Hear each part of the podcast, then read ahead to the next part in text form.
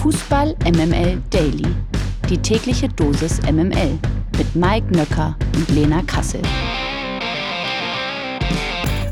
Es ist Freitag, der 27. Oktober. Das hier ist Fußball MML Daily und liebe Dailies, es geht wieder ins Wochenende und wir alle wissen ja, die Bundesliga macht gerade richtig Spaß. Umso besser, dass wir uns heute auf den neunten Spieltag einstimmen können und auch wenn Lena heute nicht mit dabei ist, bin ich mir sicher, dass wir perfekt vorbereitet ins Wochenende gehen werden. Das liegt natürlich insbesondere an unserem fantastischen Gast, der heute am Start ist. Er stand in der Bundesliga 269 Mal zwischen den Pfosten und hütete auch das Tor der deutschen Nationalmannschaft. Heute ist er unser sicherer Rückhalt. Guten Morgen, René Adler. Hallo Mike, schön, dass ich da sein darf und so viel Lobhudelei, das tut richtig gut. Ja, wir fangen immer so an. Also wir loben echt richtig bis unter das Dach, damit dann auch Performance kommt, ist ja klar, ne?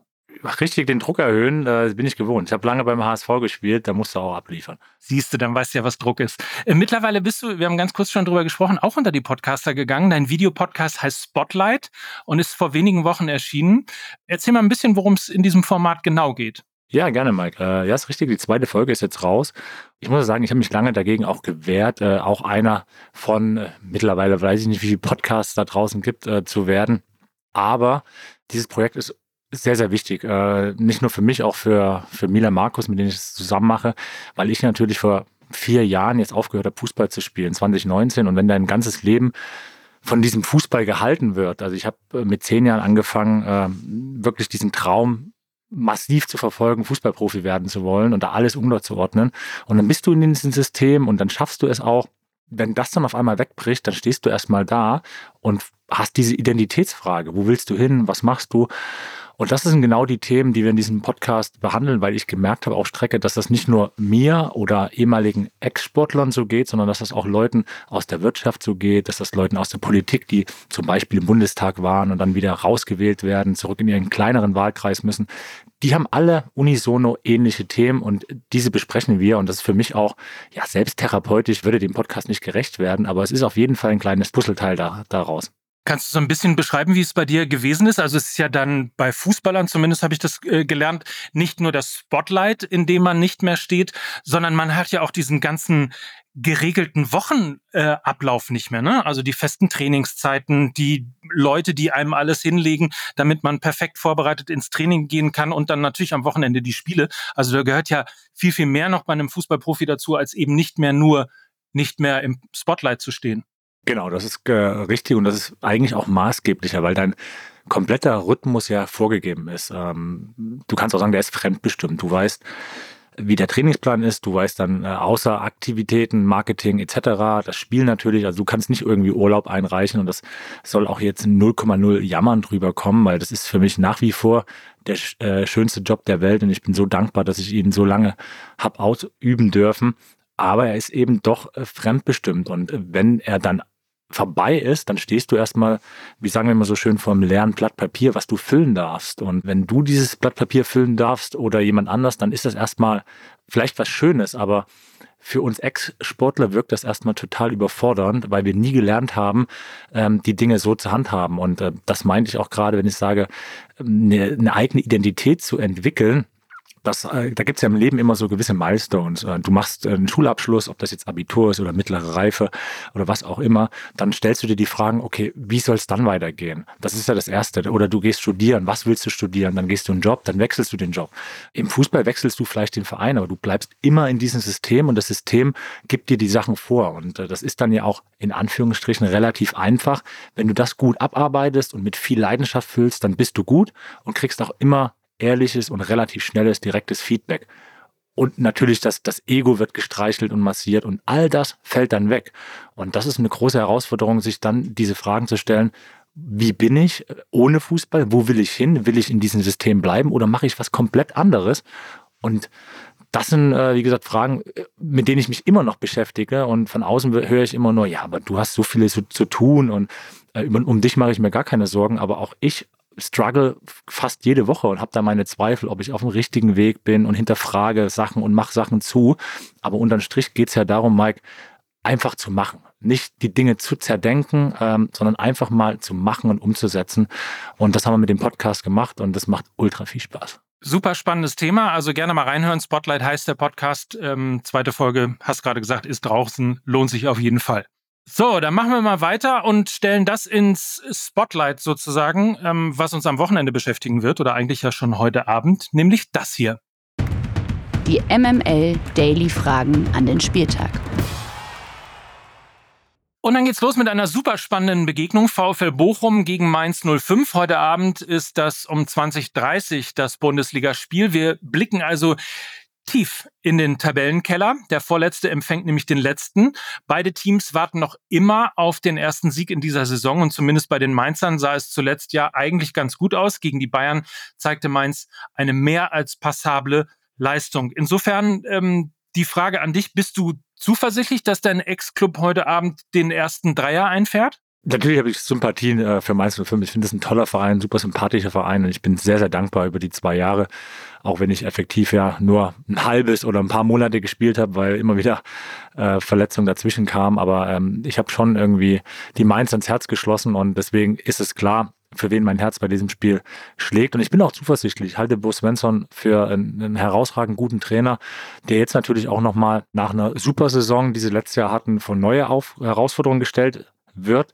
Aber du hast natürlich auch einen riesen Aderlass gehabt letztes Jahr. Und ich glaube einfach, er ist ein, ein sehr guter Trainer. Du hast vielleicht nicht mehr die Qualität im Kader wie letztes Jahr, aber er wird es trotzdem irgendwie regeln, weil es meines Erachtens auf Strecke nach deutlich schwächere Teams gibt. Aber irgendwann, das wissen wir beide, musst du auch mal anfangen zu punkten. Und gerade wenn du im direkten Kellerduell gegen äh, jemanden spielst, der einen Platz über dir ist, dann ist das äh, wirklich ein Spiel, was richtungsweisend ist und das musst du gewinnen. Also das, da ist schon richtig äh, Druck auf der auf dem Kessel.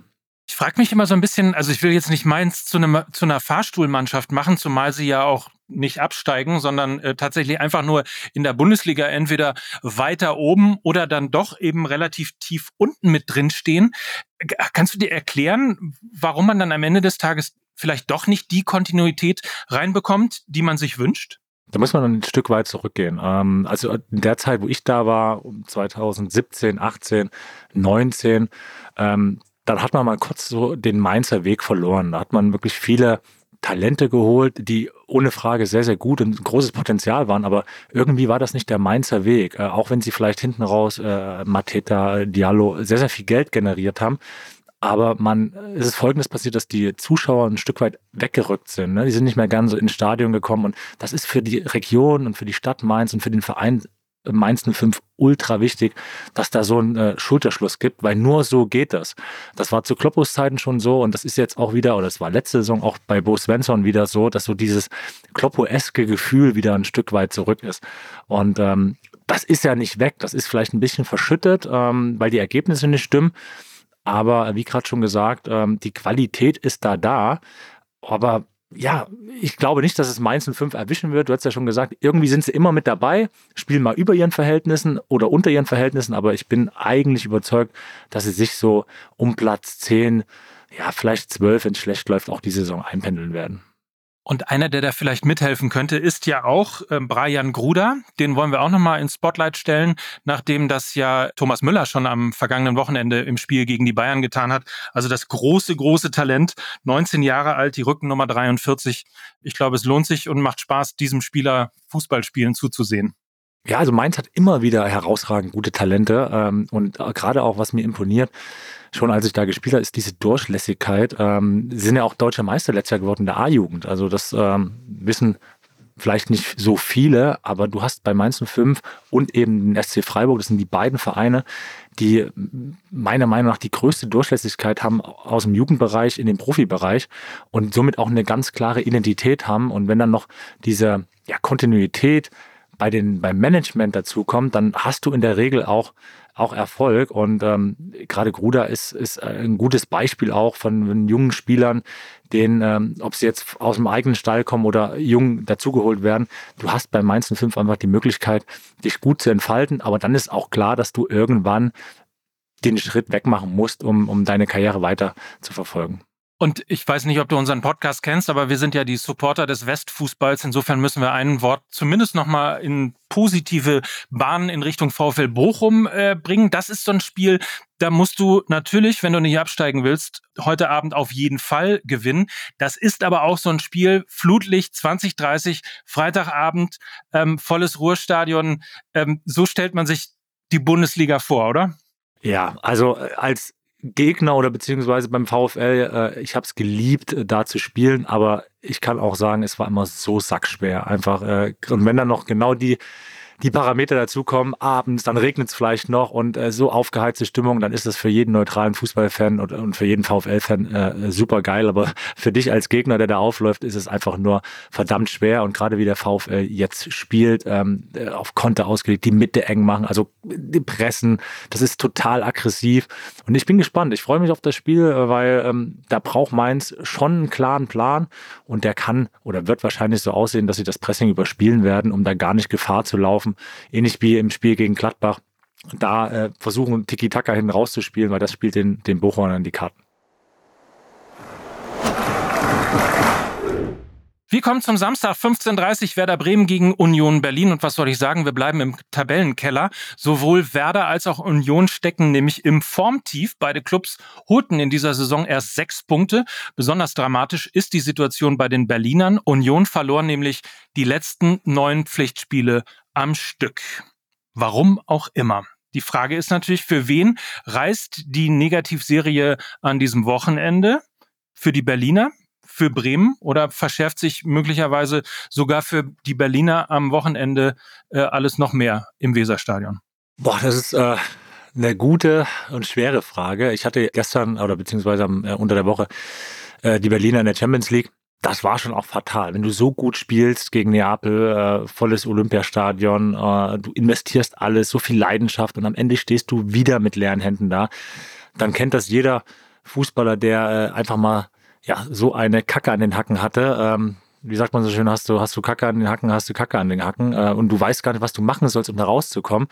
Und da gilt es nur die Devise, nicht in Aktionismus verfallen, einfach ruhig zu bleiben und äh, die Basics abzurufen.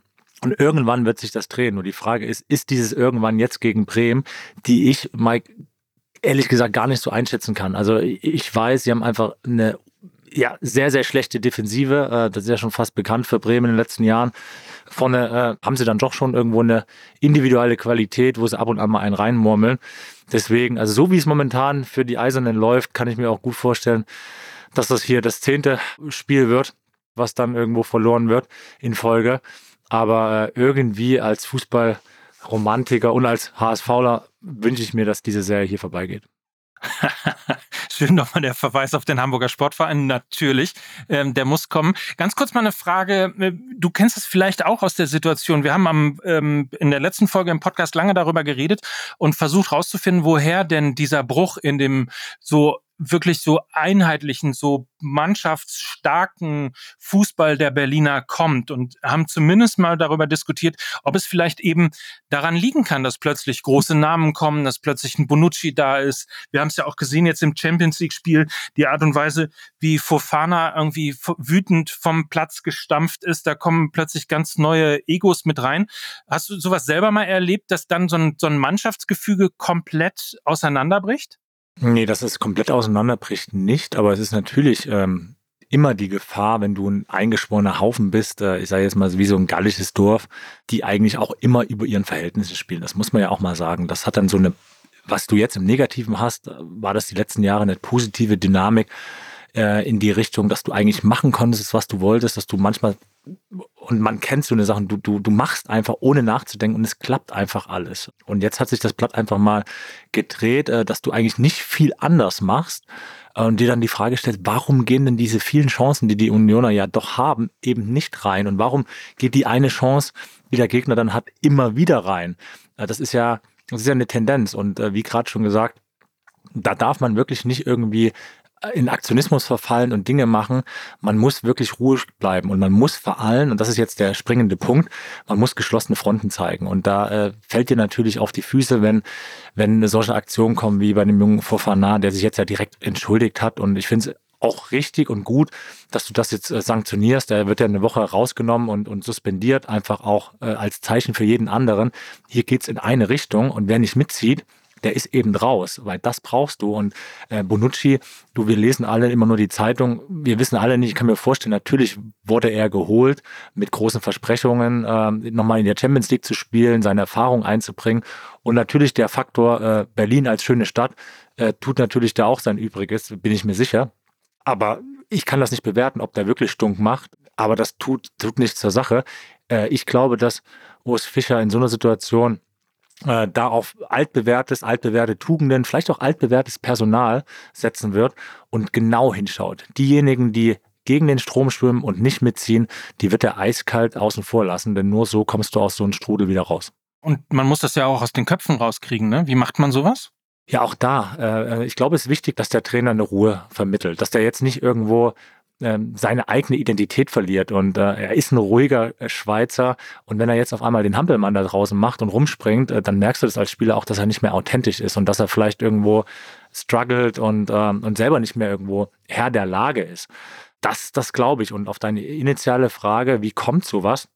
Ich glaube, dass natürlich die Erwartungshaltung, du spielst auf einmal Champions League, was super ist und du nimmst es äh, gerne mit, weißt aber auch, dass da super viel Glück mit dazugehört. Und all diese Parameter, du spielst nicht in deinem eigenen Stadion, du spielst äh, im großen Olympiastadion, was gestern gegen äh, Neapel oder unter der Woche gegen Neapel super voll war äh, und, und eine herausragende Stimmung war.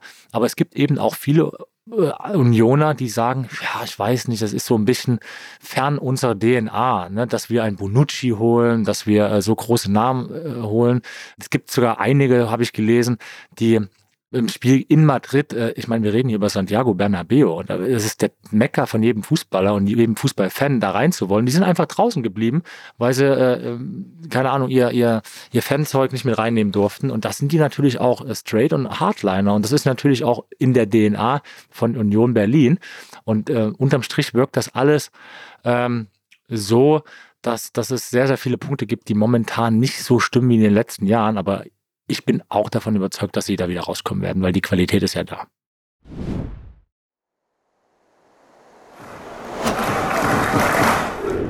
Nach all den Kellerkindern reden wir mal über zwei Mannschaften, die richtig Spaß machen aktuell in der Bundesliga. VfB Stuttgart gegen TSG Hoffenheim. Und wer hätte das vor dieser Saison bei dieser Paarung auch gedacht, ähm, dass wir wirklich oben in der Tabelle angekommen sind? Der VfB begeistert nach wie vor und gewann die letzten sechs Spiele in Folge. Und jetzt müssen die Stuttgarter allerdings wie wir ja alle wissen, auf Zero Girassi verzichten. Der Topstürmer der Schwaben wird in den nächsten Spielen verletzungsbedingt fehlen. Mit Hoffenheim kommt zudem ein Gegner, der bislang alle Auswärtsspiele in dieser Saison gewonnen hat. Ist Stuttgart derzeit dennoch zu gut, um dieses Spiel nicht zu gewinnen?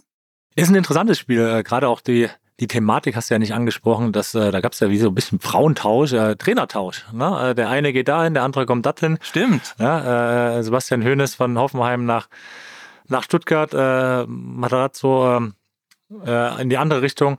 Also, und irgendwie funktioniert es da. Was äh, vor ein paar Monaten andersrum nicht funktionierte, funktioniert jetzt eben. Und äh, die Stuttgart haben einfach das, was die Berliner, die Eisernen eben gerade thematisiert, äh, nicht haben, haben die. Die haben einen absoluten Lauf und nichts ist wichtiger im Fußball oder im Sport als Selbstvertrauen. Und das haben sie einfach bis unter das Dach. Und da ist natürlich ein Faktor Girassi, ist der Mann zurzeit. Aber ich glaube auch, dass Undaf, was man liest, äh, den ich ähm, als Premier League-Experte sehr, sehr gut kennengelernt habe, äh, hat er lange bei Brighton gespielt und auch da unglaubliche Tore gemacht. Er ist ein geiler Spieler auch. Und die haben einfach clever eingekauft. Äh, auch Angelo Stiller, der ja aus Hoffenheim kam, ähm, der, der lässt äh, Endo irgendwo äh, vergessen sein. Und das passt momentan alles. Und deswegen wird es ein interessantes Spiel, weil Hoffenheim ja auch punktet, auch gut ist und so ein bisschen unter den Radar. Ich weiß nicht, wie dir das geht, aber ich finde, die, die spielen so ein bisschen unter den Radar, aber punkten dann trotzdem. Und das ist ja eigentlich so am gefährlichsten. Absolut. Und dann haben sie halt so, so Momente. Ich bin oder werde so langsam irgendwie Fanboy von Maximilian Bayer, ähm, wo du dann plötzlich Genau, das Ding hast. Die spielen unter dem Radar. Man hat sich selber nicht so im Fokus, weil man möglicherweise sich auch gar nicht so sehr für Hoffenheim interessiert als Mannschaft. Und dann macht plötzlich Puff und dann kommen so durch die ganzen Social Media Kanäle ähm, äh, Tore, Spielzüge und, und ähnliches, an denen Maximilian Bayer äh, beteiligt ist. Und du denkst, was für ein geiler Kicker. Und dann stellst du plötzlich fest, wenn du so ein Spiel mal 90 Minuten äh, siehst, dass Hoffenheim einfach richtig guten Fußball spielt. Ja, genau, das ging mir genauso. Ich bin, war jetzt noch lange im Zug unterwegs und da wurde mir auch so ein, äh, ein Video von, von Bayer zugespielt, wo ich genau das gedacht habe. Deswegen ist es witzig, dass du das so ansprichst und gedacht, boah, wie krass, der ist doch schon mindestens Mitte 20. Ich glaube, 21 ist er, ne? Genau. Also, ähm, das ist auf jeden Fall ein richtig äh, guter Stürmer auch äh, für unsere deutsche Nationalmannschaft mit Potenzial in die Zukunft und äh, der macht einfach Spaß und generell passt das auch. Ne? Also du hast Körperlichkeit geholt in, in, in Weichhorst du hast äh, Erfahrung. Und äh, es bleibt aber abzuwarten. Ähm, letzte Saison sind sie ja schon mal so gut gestartet und dann ähm, grandios eingebrochen. Bleibt abzuwarten, ob das eher so äh, kommt wie letztes Jahr oder ob sie da mal eine gewisse Stabilität reinkriegen. Und ich bin mal sehr gespannt, ob das, was sich angezeichnet hat oder ab, angedeutet hat, heißt es ja richtigerweise, beim VfB Stuttgart, dass wenn Girassi eben nicht spielt, dann treffen eben wie im Spiel gegen Union auch Silas und Undaf, ob sich das äh, eben durchzieht, weil das wäre natürlich ein echtes Brett für den VfB Stuttgart, wenn sie in der Lage sind, Zero Girassi quasi gleichwertig zu ersetzen. Ja, da können Sie schon mal üben, weil den werden Sie irgendwann auf kurz oder lang eh ersetzen müssen. Da haben Sie natürlich sehr, sehr viel Geld in den Taschen, aber ob das jetzt nach der Saison schon ist, was ich mir gut vorstellen kann, dass du einfach, das ist das Los äh, eines Vereins wie dem VfB Stuttgart, muss man gucken. Jetzt hat der Porsche da einiges aufs Festgeldkonto eingezahlt. Ob man dann irgendwo eher Girasi halten kann und halten will oder ob man die Mannschaft äh, weiter mit, mit cleveren Transfers anderweitig aufbaut. Aber da kann man schon mal üben und wie gerade schon gesagt, äh, Dennis Undaff, äh, richtig guter Spiel. Und Silas, mein Vorgänger sie war Silas äh, the Man. Also und hat alles in Grund und äh, äh Boden geschossen und hatte dann diese schwere Knieverletzung, glaube war ein Kreuzbandriss und ist jetzt auch wieder, ist jetzt auch wieder da und ist jetzt auch wieder fit. Das ist ja für, für ihn auch eine gute Chance, sich da jetzt wieder nachhaltig und über eine längere Zeit äh, zu etablieren. Zwei Sonntagsspiele haben wir noch, auf die wir gucken wollen. Eintracht Frankfurt gegen Borussia Dortmund 15:30. Das klingt nach Stimmung im Stadion. Die Eintracht war in der Liga zuletzt gut drauf und besiegte am letzten Wochenende Hoffenheim, gerade drüber gesprochen. Der BVB spielt in der laufenden Saison bekanntlich konstant gut und holte zuletzt fünfmal in Folge die drei Punkte. Auch unter der Woche waren die Dortmunder in der Champions League erfolgreich. Nicht nur spielerisch großartig, sondern auch mentalitätsmäßig eine Sensation, zumindest in der zweiten Halbzeit, wie sie verteidigt haben. Also sprich spricht aus deiner Sicht überhaupt irgendetwas gegen Borussia Dortmund? Ja, einzeln äh, allein die Erwartungshaltung, dass jeder jetzt denkt, nach dem Spiel in Newcastle, wenn du so auftrittst, dann, äh, ja, ich will nicht sagen, wird das ein Selbstläufer, aber dann gewinnt man schon irgendwie gegen die Eintracht und das ist das Gefährliche. Ich glaube schon, wenn so, wenn, wenn der BVB ihr normales äh, Leistungsvermögen abruft, dann sollten, sollten sie das Spiel auch gewinnen. Gerade mit diesem Erfolgserlebnis unter der Woche in St. James's Park. Also ich habe selber gehabt in der Champions League, da treten nicht viele Mannschaften so auf. Also da muss man wissen, Newcastle spielt einfach so krass intensiven Fußball und Joel Linton, den vielleicht der ein oder andere noch als Stürmer aus Hoffenheim kennt, der rackert da auf der Sechs und, und wirft sich in jeden Ball. Bruno Guimaraes äh, frisst alles auf. Da musst du erstmal so bestehen in der Art und Weise. Natürlich auch hinten raus mit dem Quäntchen Glück und mit einem sehr, sehr guten Gregor Kobel zwischen den Pfosten. Aber äh, das ist, wie gesagt, wieder ein Sieg gewesen. Und wir haben ja so oft, äh, ich weiß nicht, ob ihr das gemacht habt, diese Mentalitätsfrage, man konnte es ja schon fast gar nicht mehr hören. Und jetzt ist es ja schon so, jetzt hat sich auch das Blatt gewendet. Jetzt feiert den BVB jeder für ihre Mentalität. Aber unterm Strich kann man sagen, sie haben gelernt, jetzt Bock zu haben am Verteidigen. Und das ist schon ein, ein wichtiger Punkt, wenn du nicht nur ein paar Spiele gewinnen willst, sondern wenn du auch was holen willst. Und wir haben ja inklusive mir das Gefühl, ja, so richtig geil spielen sie ja nicht die Saison. Aber guck dir die Tabelle an, Mike, wo sie stehen. Und wenn sie jetzt gegen Frankfurt gewinnen, dann etablieren sie sich oben. Absolut und ähm, sind voll dabei, immer noch ungeschlagen. Und äh, insofern ist das Ergebnis auf jeden Fall besser als das Gefühl. Vielleicht ein Wort noch ähm, zu Eintracht Frankfurt und äh, zu der großen Causa Kolomoani. Ähm, da hieß es ja immer, Mensch, der ist überhaupt nicht zu kompensieren.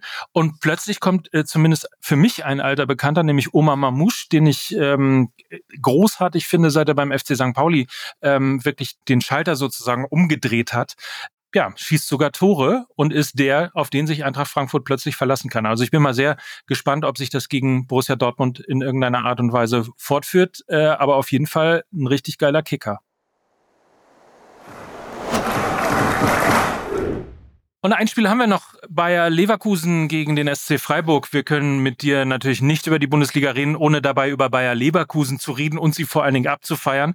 Die Werkself ist auch vor dem neunten Spieltag noch Tabellenführer und überzeugt nahezu jeden Fußballfan in Deutschland. Der SC Freiburg gewann in seiner Bundesliga-Geschichte übrigens noch nie ein Auswärtsspiel bei einem Spitzenreiter. Somit ist also quasi alles angerichtet für eine weitere Woche mit Bayer Leverkusen in der Rolle des Tabellenführers? Fragezeichen.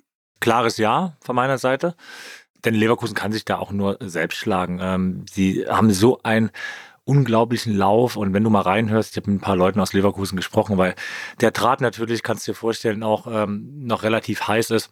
Ich habe da zwölf Jahre gespielt in der Jugend und, und als Profi und habe da auch eine gewisse Sympathie natürlich für den Club und freue mich ungemein, äh, dass sie endlich mal äh, eine Mannschaft wieder haben, die äh, wirklich so richtig Bock äh, und das zwar in jedem Training, in jedem Spiel, egal gegen wen, verkörpert. Und ähm, das wurde mir da auch gesagt. Die haben gesagt, ey, die haben so einen Siegeswillen, die haben einfach Bock, äh, miteinander Fußball zu spielen. Und egal, wer da spielt, ähm, ob der in der Europa League äh, schön rotiert wird oder in der Bundesliga, jeder bringt irgendwo Leistung. Das ist ein Riesenverdienst, ähm, allen voran natürlich von dem Trainer von äh, Xabi Alonso und seinem Trainerteam, äh, auch von Simon Rolfes, der meines Erachtens sehr, sehr gut und clever die, äh, die Lehren äh, richtig gelesen und gezogen hat aus der Vorsaison, dass man mehr Führung reinbringt äh, in Jonas Hoffmann, in, in Granit Xhaka und dann ist natürlich der Transfer von Boniface äh, und Grimaldo, dass die dann so einschlagen, ähm, das kann man auch nicht in der Art und Weise wissen.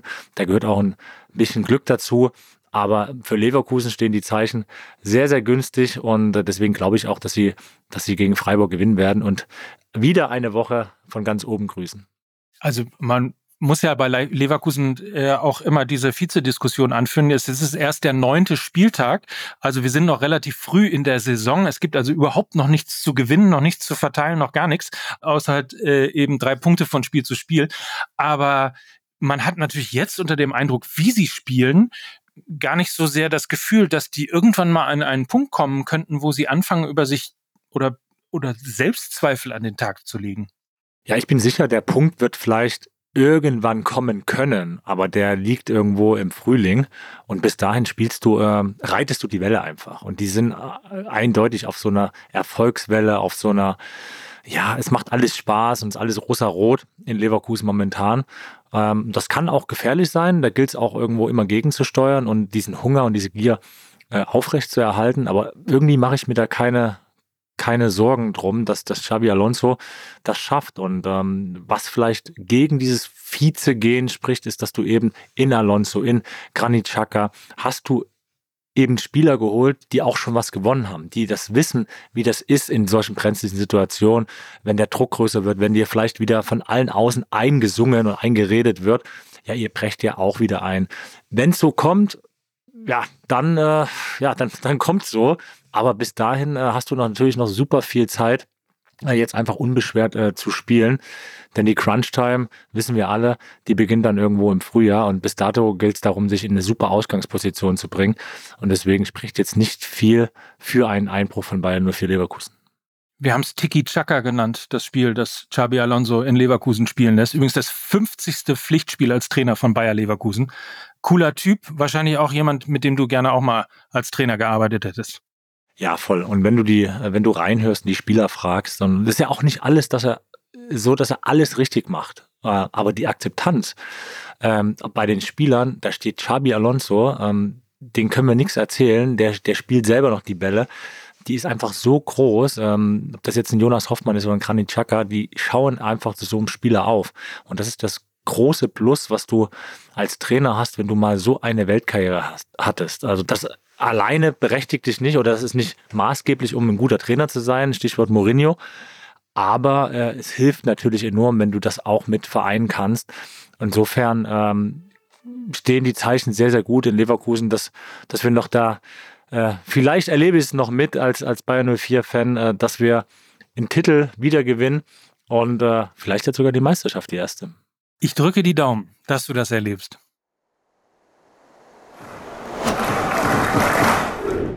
Und wenn wir auf das Wochenende blicken, dann müssen wir natürlich auch noch über Manuel Neuer sprechen, denn der wird, wenn alles gut läuft, gegen Darmstadt sein Comeback feiern.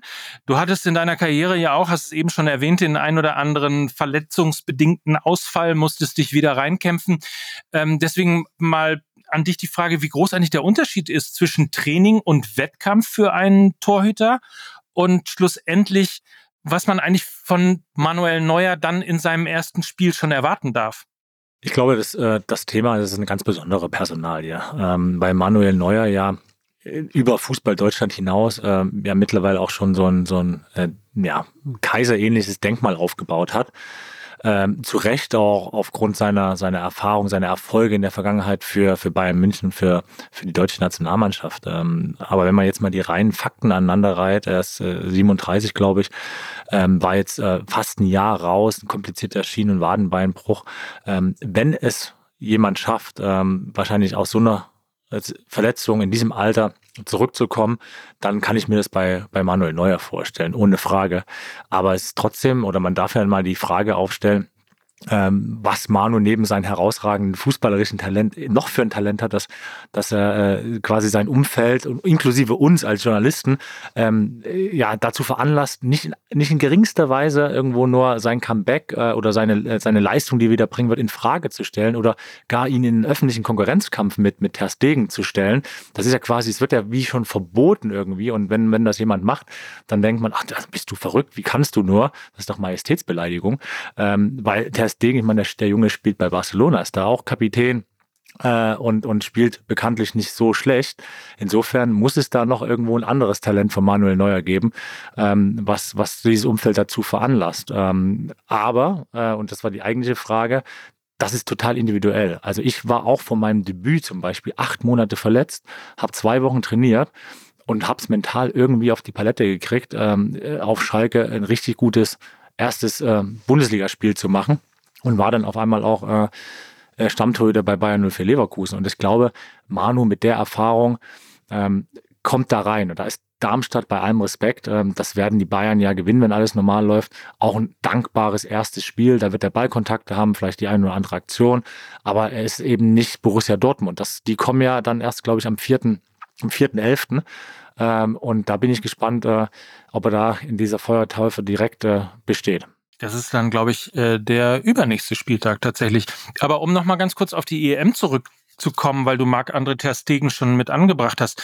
Also unter normalen Umständen, wir haben jetzt Ende Oktober, es geht in den November, im äh, Juni ist die Euro im eigenen Land unter normalen Umständen müsstest du jetzt eigentlich sagen, Marc-André Ter Stegen ist in der Nationalmannschaft die Nummer eins, der ist gesetzt, weil du ja auch irgendwo eine gewisse Kontinuität brauchst, um dich eben auf dieses Turnier vorzubereiten. Oder sehe ich das falsch? Ja, ist richtig. Wäre auch meine Meinung. Nun, nun ist man bei Manuel Neuer natürlich auch gewohnt, dass er schon äh, des Öfteren auch ähm, zurückgekommen ist und irgendwo diese Gesetze irgendwie außer Kraft gesetzt hat. Deswegen hatte ich ja gerade gesagt, also wenn es einer schafft, ähm, da wie Phoenix aus der Asche zu kommen, dann ist es wahrscheinlich der Manu. Ähm, aber nichtsdestotrotz bin ich auch der Meinung, ähm, und das ist auch eine Frage des Respekts meiner Meinung nach vor, vor der Leistung, die Marc-André Ter Stegen in den letzten Jahren gebracht hat, weil äh, man muss sich ja mal in seine Lage versetzen. Was soll äh, Ter Stegen noch machen, als überragend im Verein zu spielen. Ich glaube, er hat letztes Jahr 26 zu 0 Spiele bei Barcelona gehabt. Also hätte eins mehr gehabt, dann äh, ist es der All-Time-Rekord gewesen. Und wenn du Leute in, in Barcelona in Spanien fragst, dann ist das der beste Torhüter, den Barcelona jemals in ihrer Geschichte hatte, äh, wird dir da gesagt. Und äh, natürlich fällt ihm da so ein bisschen auf die Füße, dass er für den normalen Fan nicht jedes Wochenende in der Bundesliga spielt, dass der, seine Leistungen nicht so präsent sind. Er bringt aber auch unter anderem dann die Leistung in der Nationalmannschaft. Deswegen bin ich schon der Meinung, was du gerade gesagt hast, ähm, sollte man irgendwann mal auch ein Stück weit mehr so argumentieren, dass er das verdient hat. Und ähm, auch für seine Positionierung sagen, er ist nicht nur der, die temporäre Nummer eins mit dem Gefühl, ja, wenn Manu wieder zurück ist und Manu einigermaßen gut spielt, dann darf er seine Sachen wieder packen und äh, darf sich im besten Fall auf die Ersatzbank äh, setzen. Weil ich glaube mittlerweile, äh, dass er da auch so ja, müde von ist. Also wenn er diese EM nicht spielt, kann ich mir gut vorstellen, und ich will jetzt keine Schlagzeilen produzieren, dass äh, Ter Stegen dann sagt, okay, was soll ich noch machen, dann war das meine Nationalmannschaftskarriere. Aber dann lass mich doch Schlagzeilen produzieren. René Adler spricht sich für Marc-André Ter Stegen als Nummer eins in der Nationalmannschaft aus. Das habe ich so auch nicht gesagt. Äh, du könntest ja klar bei der Bildzeitung arbeiten. Ähm, nein, aber ich würde mir wünschen, dass, dass ihm auch öffentlich mehr Respekt gegenübergebracht wird äh, für das, was er geleistet hat und für das, was er leistet. Und das heißt, heißt ja nicht, dass, dass du gegen Manuel Neuer bist. Aber ich finde schon, dass es so eine Tendenz ist, und das war ja auch beim FC Bayern äh, mit Jan Sommer erkennbar. Es das heißt ja nicht, wenn man Jan Sommer gepusht hätte, und das braucht jeder Torhüter. Jeder Torhüter braucht äh, auch mal ein bisschen Liebe und einfach auch mal ein Starkreden. Äh, und das heißt ja nicht, dass, dass das ein Schlechtreden von Manuel Neuer ist. Und ähm, das würde ich mir auch bei Ter Stegen wünschen, dass man irgendwann mal hinkommt und sagt, der ist die Nummer eins, er, er ist gerade da und wir wissen alle nicht, wie Manu zurückkommt. Ich, ich, wünsche mir, dass er so gut oder besser zurückkommt, weil dann für Fußball Deutschland hast du zwei Weltklasse-Keeper und dann muss Julian Nagelsmann als Nationaltrainer, weil es ja klar, wenn er seine Leistung bringt, wird er wieder im Kreis der Nationalmannschaft dabei sein. Aber es ist doch meine Meinung auch kein Problem zu sagen, Stand jetzt ist Ter Stegen die Eins und wenn Neuer, wenn er in der Form zurückkommt, der Herausforderer und wenn er besser ist, natürlich spielt er dann, ist doch klar, weil das ist doch für alle das Beste. So, Jetzt haben wir genug ähm, Nicht-Schlagzeilen produziert, aber wir haben vor allen Dingen alle, wie ich finde, ähm, auf dieses Wochenende und auf die vielen Themen des Wochenendes vorbereitet. Insofern, äh, René, schönen Dank, dass du da warst. Hat großen Spaß gemacht. Ich die, hoffe dir auch. Du bist ja Neu-Podcaster, äh, aber kommst du langsam, bist, bist voll drin, oder? Ich bin voll drin, gerade beim Torwart-Thema. Ich merke hier, ich bin schon ganz emotionalisiert. Äh, ich hoffe, äh, es war nicht drüber. Und äh, soll jetzt wirklich nicht sein, dass ich aus einer, aus einer Emotion heraus irgendwo gegen Neuer, sondern einfach mal ganz objektiv einordnen, dass Ter Stegen auch richtig gute Leistung bringt und die sollte man auch einfach mal ein Stück weit würdigen. Wir können das die Tage ja mal nachholen und weiter diskutieren. Ich glaube, wir sind irgendwann äh, demnächst sogar zusammen in einer äh, Sendung ähm, im November. Äh, insofern diskutieren wir da weiter. Danke erstmal für heute, dass du da warst. Und ähm, dir schöne Grüße nach Hamburg, dass ich das mal sagen muss. Dir schöne Grüße nach Hamburg. Ich hoffe, wir sehen uns bald. In diesem Sinne habt ihr hoffentlich jetzt ein äh, schönes Fußballwochenende und äh, damit verabschieden sich für heute René Adler und Mike Nöcker für Fußball MML. Danke und tschüss. Ja, hat großen Spaß gemacht. Vielen Dank für die Einladung, lieber Mike, und äh, gerne immer wieder. Dieser Podcast wird produziert von Podstars bei OMR.